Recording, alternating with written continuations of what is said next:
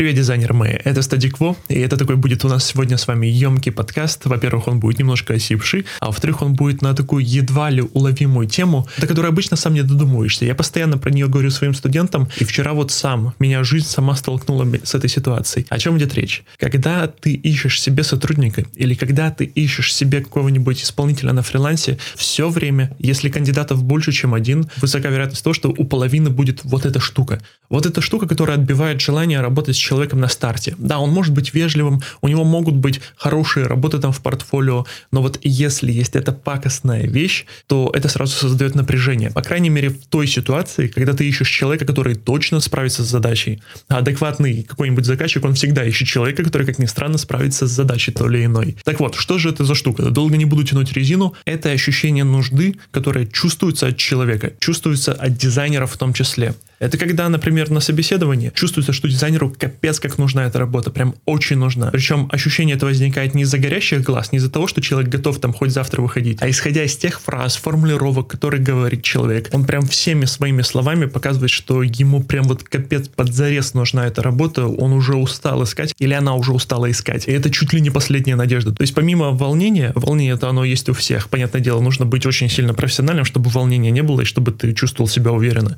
Волнение фикс с ним. На это в большинстве случаев закрываются глаза. Но когда чувствуется, что это вот прям последняя надежда человека, то это создает напряжение. И на фрилансе то же самое. Когда чувствуется, что человеку капец как нужен заказ, ты его будешь первым клиентом или там вторым, третьим, неважно, но это очень-очень редкий случай, и человек прям мертвой хваткой цепляется за заказ, то это тоже напрягает. Почему такое ощущение возникает? Вот давайте от дизайна отойдем по традиции и вспомним ситуацию, допустим, в каком-нибудь магазине, неважно, там, в какой-нибудь условный Эльдорадо вы заходите, вы смотрите что-нибудь там, фен какой-нибудь, и подходит продавец и начинает спрашивать, вам нужно. Вы такие, я типа это сам посмотрю, пока, если что, вас позову. А он такой, нет, все равно, начинает рассказывать, вот у нас новые появились, вот там какие-нибудь супер Дайсоны, вот появились. Вы такие, да, спасибо, хорошо, хорошо, а он опять продолжает. И прям вот напористо, напористо, лишь бы вы что-то взяли в руки и понесли к кассе. Это начинает напрягать, и это может может выглядеть чуть более профессиональнее, чуть менее профессиональнее, но тебя как клиента это начинает напрягать, потому что, во-первых, ты хочешь действительно вот сам тихонечко что-то сделать, а во-вторых, продавец, который что-то вот навязывает прямо из кожи вон, создается ощущение, что ему лишь бы продать, что ему лишь бы выполнить план,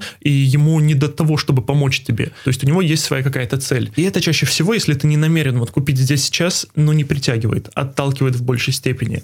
Здесь, конечно, ситуация немного другая, но ощущение оно то же самое. Когда чувствуется, что человек заинтересован не в том, чтобы вот расти, развиваться, не в том, чтобы вот стать частью твоей команды и как-то что-то в нее привнести, а в том, чтобы получить проект, получить денег, потому что сейчас вот финансовая мотивация на первом месте стоит, то это немного напрягает, потому что сразу ставится под вопрос профессионализм человека. Вот она главная причина, потому что если я буду одним из немногих клиентов, которые у тебя будут, вопрос в том, а почему у тебя их немного, вопрос в твоем профессионализме. Если я как работодатель, допустим, ищу и вижу человека, у которого остро ощущение нужды, то возникает вопрос, так, наверное, вот эта вот нужда у человека возникла им просто так, наверное, как-то не срастается, что-то вот в этом неладное. Порой это даже возникает не просто вот какое-то умственное заключение, а ты просто чувствуешь это, и создается напряжение. То есть получается такая коммуникация снизу вверх. То есть к тебе специалист, дизайнер, например, все его общение, вопросы, формулировки, они снизу вверх, как будто ты вот вершитель его судьбы, от которой зависит будущее дизайнера, ну или любого другого специалиста.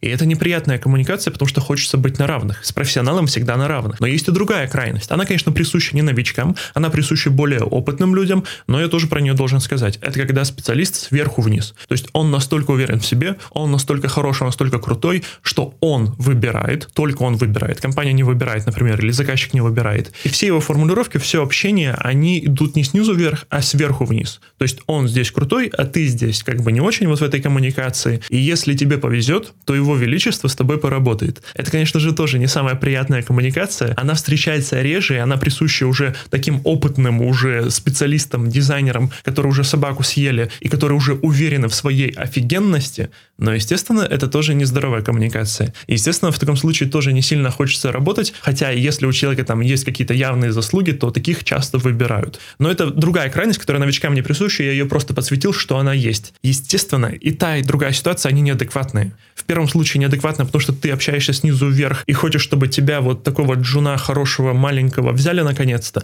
Во втором случае ты общаешься сверху вниз, потому что ты такой вот супер офигенный, может быть, я вас возьму. А адекватность, она где-то посередине. То есть, если мы хотим работать с адекватным работодателем или с адекватным клиентом на фрилансе, то мы обязательно должны быть на равных. Это не должно быть снизу вверх, это не должно быть сверху вниз, это должно быть на равных. И это та штука, которую в себе нужно постоянно отслеживать и постоянно воспитывать. Одно дело, мы можем себя чувствовать неуверенно, голос дрожать и так далее. Фиг с ним, это вообще нормальная история. Но другое дело, если наши формулировки, слова, они все пропитаны вот этой вот нуждой на связи 24 на 7, любые правки, там, любой каприз за ваши деньги. Вот это вот все, это фразы, которые произносят или пишут дизайнеры обычно, которым очень сильно нужно. Вот я уверен, среди тех, кто слушает, 100% есть кто-то, у кого написано там в описании профиля, что на связи 24 на 7 выполнил любой дизайн для вашего бизнеса, там, любую хотелку, переделку, обратитесь ко мне. Это может притянуть, но адекватного заказчика это вряд ли когда-либо притянет. Основная магия-то она в этом. Поэтому нужно воспитывать в себе небольшого внутреннего внутреннего маленького смотрителя, который в подобных коммуникациях с заказчиками, созвонах, переписках, собеседованиях, неважно, он постоянно будет отслеживать, так, а не фигню ли я говорю, не говорю ли я сейчас так, как будто бы мне очень сильно нужно. Само собой, в жизни бывает очень сильно нужно, естественно, но тогда надо обманывать мозг. Я про это тоже всегда своим студентам говорю, и если у вас действительно ситуация такая, что очень сильно нужно, надо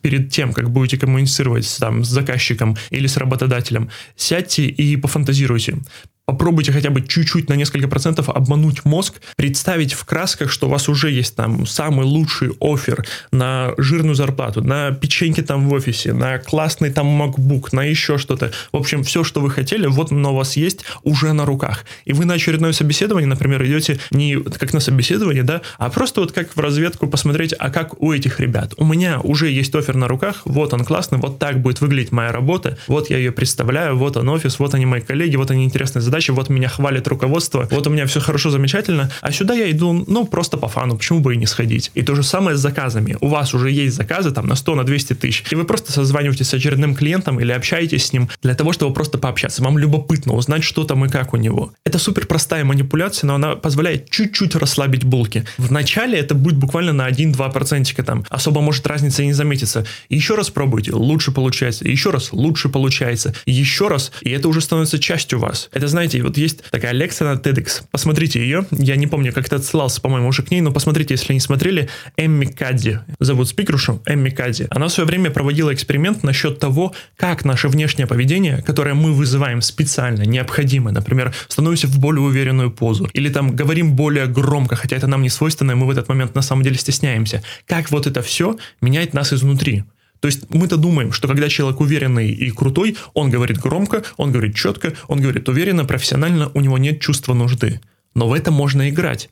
То есть можно прикинуться вот этим самым человеком и внешне его повадки воспроизводить до тех пор, пока это не станет частью вас. А если это повторять регулярно, то прикол в том, что это станет частью вас. То есть если вы сейчас неуверенный человек робкий, пробуйте говорить громко, становиться в уверенной позы, и вы станете уверенным человеком, рано или поздно. Если у вас есть острая нужда в какой-нибудь работе или в каком-то проекте, говорите так, как будто бы у вас уже есть проект, и это просто очередной, от которого не будет ни холодно, ни жарко. И это тоже со временем станет неотъемлемой частью вас внутри. Это не будет вот внешняя маскировка, которую изначально ты надеваешь как будто бы. И вот как раз вчера, когда я созванивался с разными там командами, отдельными экспертами по трафику и общался с ними, то в какой-то момент я поймал себя на мысли так, вот этот чувак мне понравился, вот эта девушка, она крутая, а вот эти ребята что-то с ними как будто бы не так. И их всех объединяло именно то, что у них есть чувство нужды. Им нужен мой проект для того, чтобы зарабатывать больше, а тем двоим первым это не нужно было. Да, они задали мне вопросы, да, мы пообщались, я задал им вопросы, мы хорошо очень поговорили, не было никакой надменности ни с их стороны, ни с моей стороны, мы просто на равных пообщались есть у меня бизнес, у них есть экспертиза. И это было очень приятно и профессионально. А во-вторых же чувствовалось, что им мой проект очень сильно нужен. И в этом было единственное отличие. Поэтому, друзья мои, если это сейчас как-то откликается вам, то посмотрите обязательно лекцию Эмми Кади, я фигни не посоветую. На YouTube можно найти, TEDx, наверное, ей уже там лет 10, может быть там 7-8, что-то такое. Очень классное выступление, которое подкрепляет эту мысль еще сильнее на основании исследований. А если мы хотим, чтобы у нас были классные клиенты, классные работодатели, адекватные, которые за то, чтобы вместе расти и развиваться, то нам тоже нужно быть таковыми. Нам тоже нужно говорить не исходя из того, что мне очень сильно нужна работа, а исходя из того, что я очень очень хочу развиваться и очень хочу делать общее дело вместе. А для того, чтобы это делать, нужно постоянно за собой следить, потому что рот есть у всех, но говорим мы в большей степени на автомате. А это штука та, на которую мы можем влиять. Опять же, если хотим. Опять же, вопрос выбора. Такие вот дела дизайнера мои.